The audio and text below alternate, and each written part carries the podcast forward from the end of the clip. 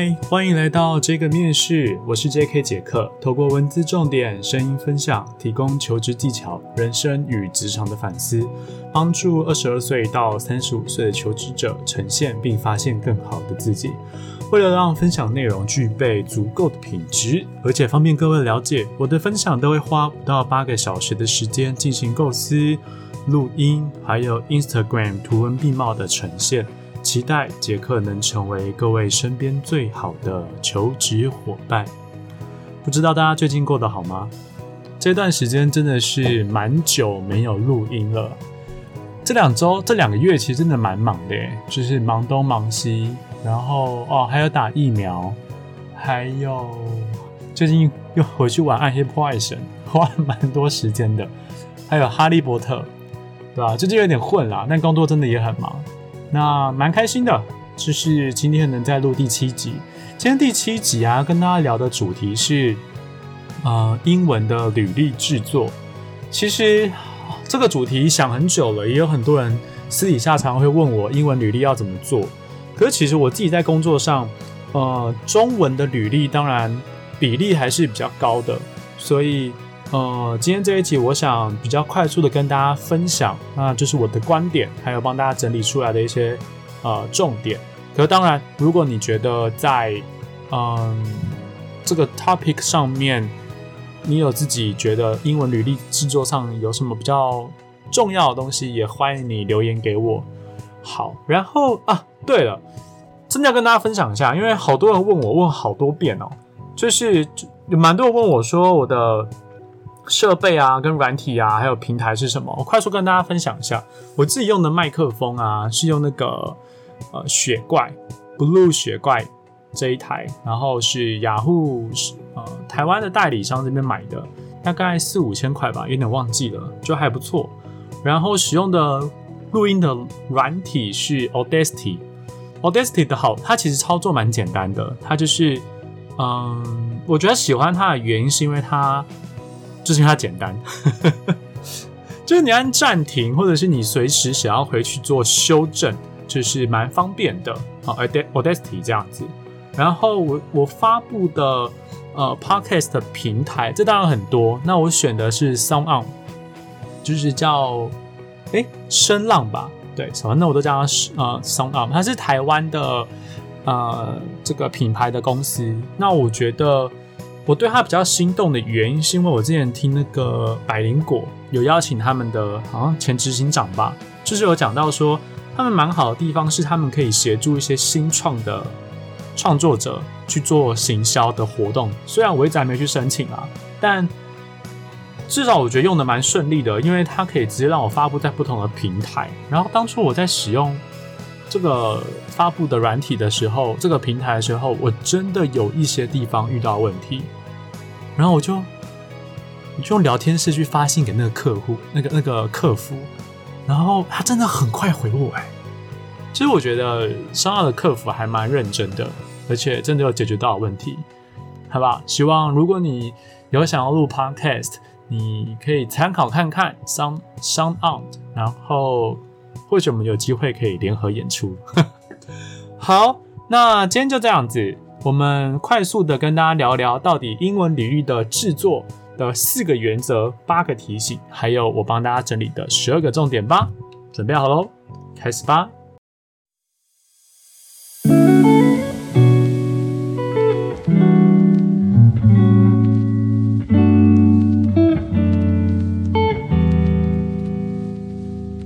好，首先，英文履历的第一个重点就是你要干净简约。那呃，大部分的英文履历的总页数其实都设定在一页以内。那最多我的建议是两页。那一页如果可以搞定，那当然就很好了。那在一页的情况之下，你就要呈现你所有的经历。这时候最看重的东西就是你的排版了，因为一页东西你要放那么多。那最重要的就是不让别人觉得因为多所以觉得不舒服，因此在排版你要一致性，然后也不要全部的东西都放进去，所以还是要留一点空白，让别人觉得整体看过去的是呃干净舒适的。因为之前看蛮多英文履历，觉得最困扰的地方就是眼花缭乱，东西太多了，想要谈的东西太多，所以等一下也会跟大家分享，那到底履历上面要放什么东西，跟中文版本哪里不一样？OK，所以第一个是要干净简单，然后呃，因为履历都是文字呈现啊，不会再放，不太会再去放什么照片啊，或者是。呃，其他的东西当佐证，它就是一个很简单的，全部都是文字。OK，好，所以第一个就是排版很重要，好排版，然后还有一页呈现跟很清楚的段落分析。段落，比如说最上面就是个人资料，然后再可能是工作经历或者是学历，其实顺序没有太大的真的要求啦。前几天跟朋友在讨论。到底个人资历、个人资料完之后是写工作经验好呢，还是先放学历好？其实不一定，就看人。如果你自己觉得你的学历还不错，或者是你的学历跟你想要投递的公司是有有所加分的，那当然你可以把学历放前面一点点。可如果你学历是蛮差劲的，或者是完全没有加分，那你就放下面一点，甚至你不用放工作经历很强，那也没关系。OK。这是第一个，干净简约。好，接下来第二个重点就是重点要分明。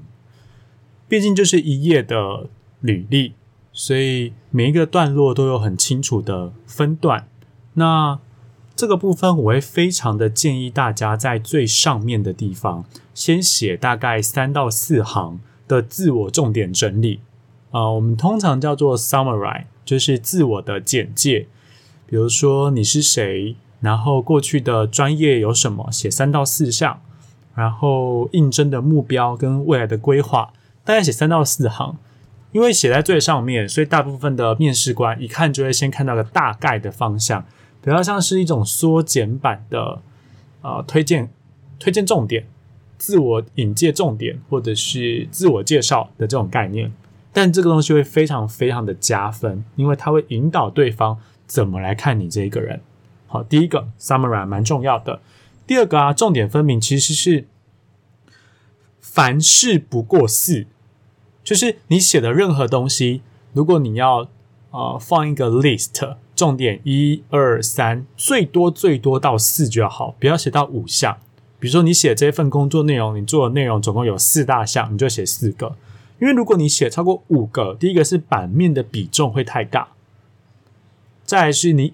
你重你你抓重点抓到四个以上五个以上，太多重点的时候，你反而没有重点，所以这个地方其实会蛮考验大家要去取舍，好哪一些东西要放，哪些东西不要放，所以重要的东西才放。那什么是重要呢？啊，就是对方想要的东西是重要嘛。所以你今天如果印证的是一个行销，呃，社群数位行销好了，可你放了太多客服的工作。你放了太多行政的东工作内容，那其实没必要啊。所以，呃，你只能够条列三到四项的情况之下，当然就只放最重要的部分，然后用那种分段的那种，有个小符，一个黑黑点点那种小符号，写三到四个。OK，大概就这样。所以，凡事不过四，除了是工作内容以外，工作经历其实也是。嗯，如果你是啊比较有一点经历了，你的工作经验很超过五个好了。可是如果你五个六个全都放，那履历就大崩大暴走了嘛。所以我们通常会建议，如果你经验比较多，还是建议你先放最新的三个，当做一个主要版本的履历。可是如果你觉得真的每一个都很重要，那没办法，那就只好写第二页了。但很少看到写两页的啦。但是不管怎么样，大前提就是我宁可写两页，也不要全部都挤在第一页，让别人一看就觉得视觉疲劳，那样也不好。OK，重点分明，就这样喽。这是第二个重点。第三个要跟大家聊的是理性表现，因为毕竟是英文履历，我觉得跟中文履历最大的不同是，它会需要看重更多呃成就。事迹数据的东西，所以呃，这个部分会蛮推荐大家回去看我第四集的 podcast 啊，六招写出高质量的工作内容那一集，专门在讲工作内容怎么写。那尤其强调如何用比较理性、比较数据的东西，让你的工作内容看起来是比较漂亮的。所以，当我们今天就有三到四个啊条列可以去写你的啊工作内容的时候，要如何理性的表现呢？好，就是很清楚的去写出这份工作的工作内容，而且是符合。你的应征工作所期待的条件，好，我举个例子，这部分我写在 Instagram 上面。比如说，你应征的一样是社群的这个数位行销，你可以这样写，你可以写两年执行十六个不同客户的社群经营，两年十六个，这十六个客户里面包括四个不同的领域，平均为客户带来。两百五十倍到三百，呃，两百五十 percent，两百五十倍太多了。两百五十 percent 到三十五、三百八十 percent 的粉丝数成长，所以你有一个很清楚的时间，很清楚的客户总数，然后这个客户总数是不同的领域，然后带来什么样的绩效跟成就，这就是一个比较具体的数据。因为如果你不写出数据，那你写这样的工作内容，你写你在做什么的这一件事情。每一个人都可以写，就没有你个人特色了。所以在写工作内容的时候，当然你要去写你的工作在做什么，但你同时也要写出你做的与别人有何不同。好，这件事情不管是在英文履历还是中文履历，其实都都一样啦，都一样。只是在英文履历，其实当你的字数有限的情况之下，你就只能够很快速的把你最厉害的东西写出来。而且这个厉害的东西是切中对方需求的。强调一次，不管你写什么，你都要写对方想看到的。OK，所以，嗯，当然在履历上面有个公版，可是如果你很清楚的你要主动投递某一家公司，那你当然是必要去研究一下那间公司最想要看到的才能条件是什么，为了那些条件额外去写一个不同的版本。OK。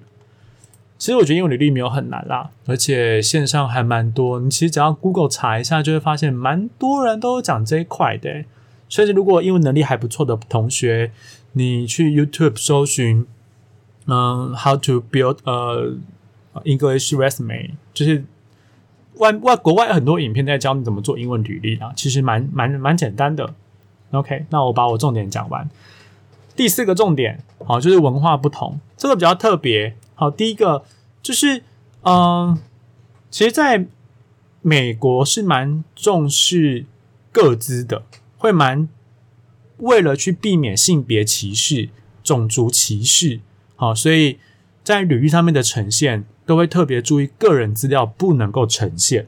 所以你不，如果你要做英文履历，你不能够放大头贴，不要放联络地址，联络地址你可以写到某个区。这样子 OK，甚至比较严格是连区都不能写，因为美国其实会有比较明显的呃有钱人区、黑人区、贫人区、贫穷区。那如果你今天写黑人区或是贫穷区，然后就不录取你或者不面试你，就会有一种歧视的感觉。所以事实上更严格的是连地区都不写，那就代表你什么样的工作，不管距离多远，你都可以去。OK，那台湾不用啦，台湾就是写到。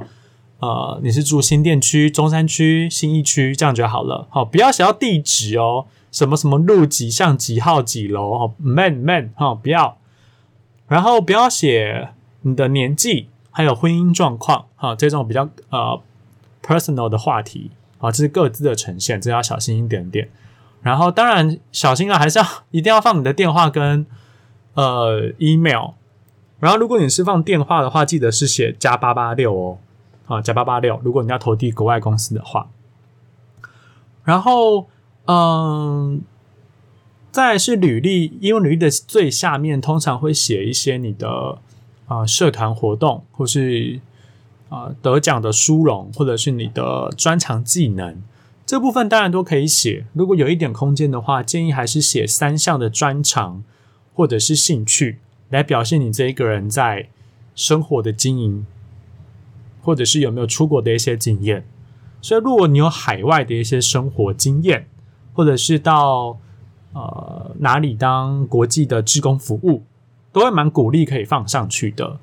然后其实因为版面很小，所以其实你不用真的写太多的内容，你就写去哪个国家，然后是做什么样的服务，可能就一条就可以了。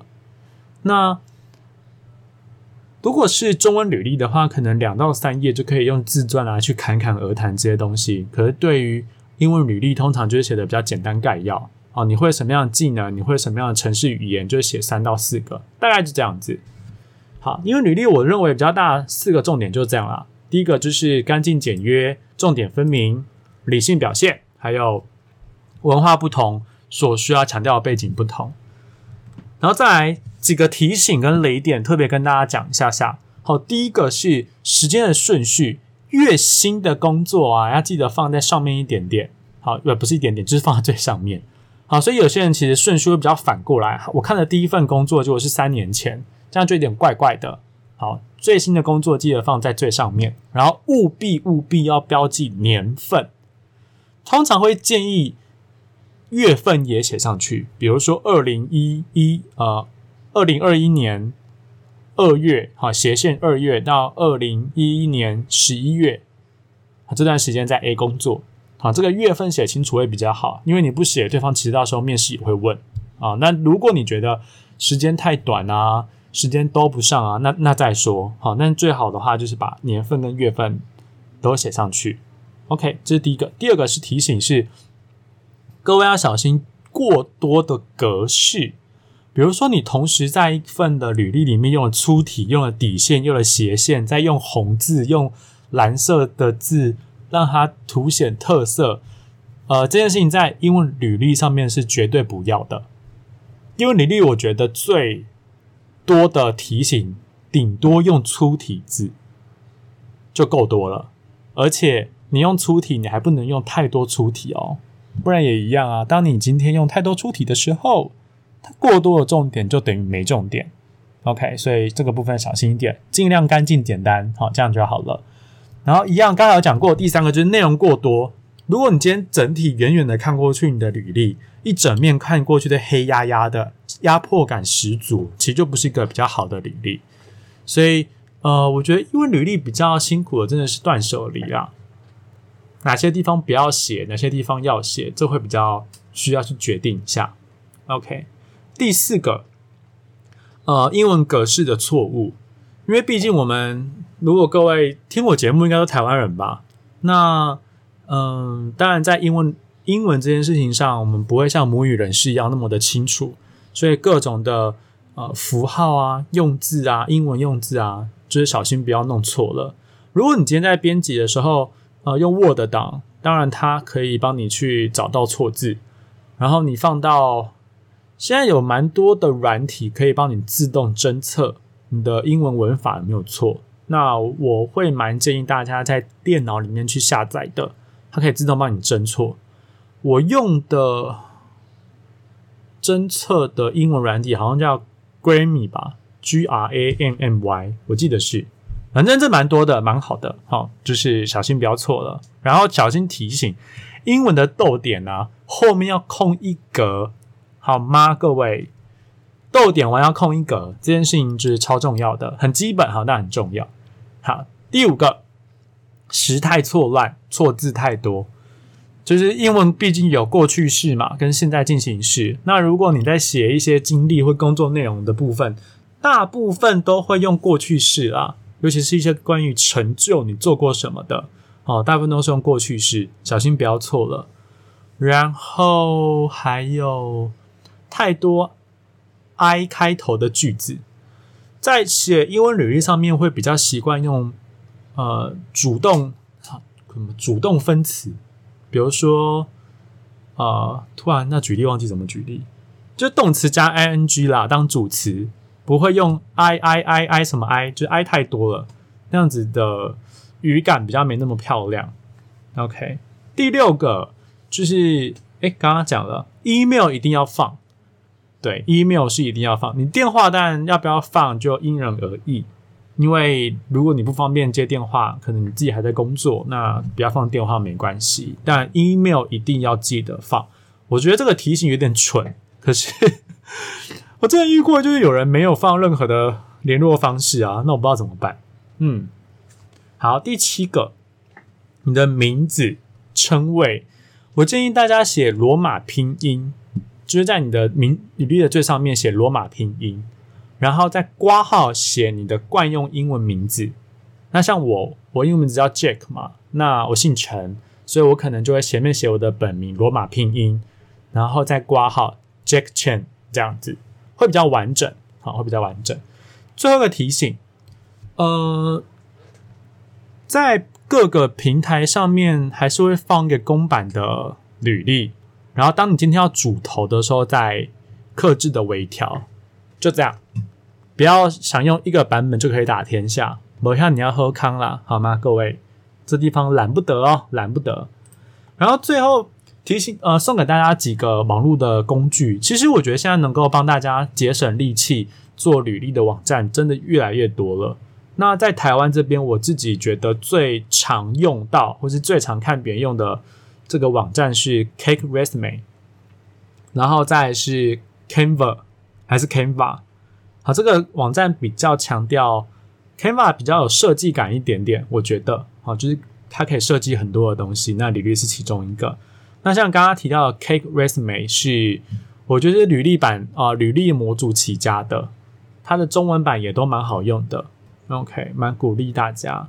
然后最近有一个，以前我没看到，然后后来发现蛮多朋友跟我分享的，叫做 Sofa Soda，Sofa Soda。呃，Sofa Soda 它有做模履历的模板，但同时它还有做很多的其他的服务。比如说，你可以有花钱请别人，请某个公司的人跟你 interview，或者教你怎么做履历。我觉得他们其他的功能做的蛮好的。那其实我觉得，不管是哪一个网站啦，他们都有各自很强项的地方，那就看你自己顺不顺手。所以我觉得每一个网站，大家都可以先看看，再看哪个你比较喜欢。OK，就这样。今天这一集蛮简单的，就是大家简单聊聊英文履历的制作。因为我觉得真的在做英文履历的人其实好像不太多，或者是你真的要做的时候，好多 YouTube 或者是 Blogger 都写的蛮清楚的。所以今天就帮大家简单聊聊，然后跟大家 say 个 hi。最近真的混太久了。呃，然后还是谢谢大家啦。就是即便这段时间真的比较少发文，我 IG 最近真的蛮少发文的，但还是会有蛮多的粉丝，或者是呃已经快变成朋友的呃朋友，嗯，有在跟我互动。对啊，那就大家一起加油。如果呃有什么问题，再可以再让我知道。然后这个面试啊的第一季，坦白讲快结束喽。我的第一季其实是专门在谈履历如何撰写，所以大家可以看到一到七集其实都针对履历撰写这件事情，而且都是我一个人在讲，就是很希望可以把我认为重要的撰写的技巧跟大家做分享。那甚至我自己在面试一些呃人选的时候，他可能在工作内容写的不好，在自传写的不好，那我可能可以直接请他来看第四集、第六集。对我来说也蛮方便的，可是我想录了这几集之后差不多了，我觉得在写字写履历这件事情大概都 OK 了，所以接下来下一次会录第一季的最后一集，也就是 Q&A 的部分。任何关于你想要问的问题，或者是履历的撰写上面，我会把它直接归纳在同一集跟大家做聊一聊。所以第一季就是八集，我们八集结束。然后我们就可以进入到第二季了。第二季的预计跟规划是会邀请比较多的来宾，然后跟每个来宾聊聊一些他们的事情。嗯，所以那个之后再跟大家聊聊。